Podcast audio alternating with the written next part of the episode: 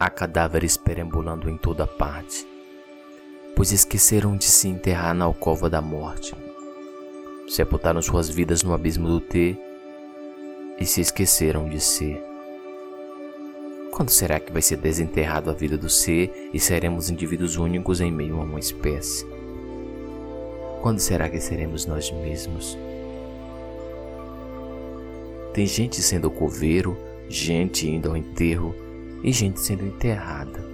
Só restaram nós. Agora o que fazer? E ainda tem gente sendo sepulcro e o sepulcro, sepulcro caiado. Diante disso, somos levados a acreditar que é preciso ser ser nós mesmos, indivíduos únicos em meio a uma espécie. Somos chamados a acreditar que precisamos morrer e matar todo o mal e impureza que destrói nossos corações, nossos sonhos, esperanças, nossas utopias.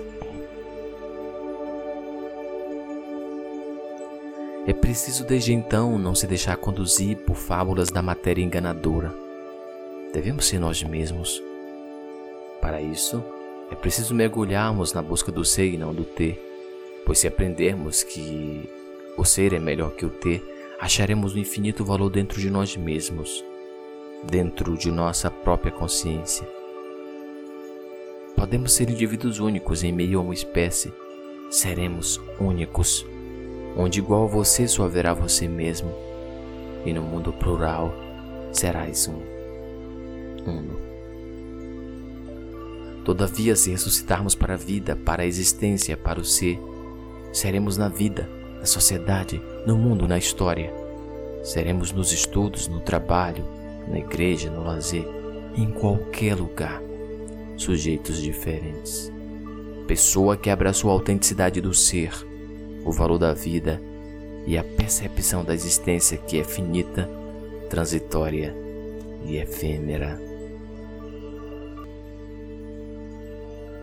Nesse ressuscitar, tornamos indivíduos únicos, pois apesar de iguais, somos distintamente diferentes e essencialmente únicos. Únicos. No ser, seremos únicos, pois ninguém falará como você fala, ninguém olhará como você olha, como você veste, como você pensa e sente o mundo. Assim seremos pessoas únicas. Assim, cada um será único. Um ser único. Um acúmulo e um cúmulo de mistério.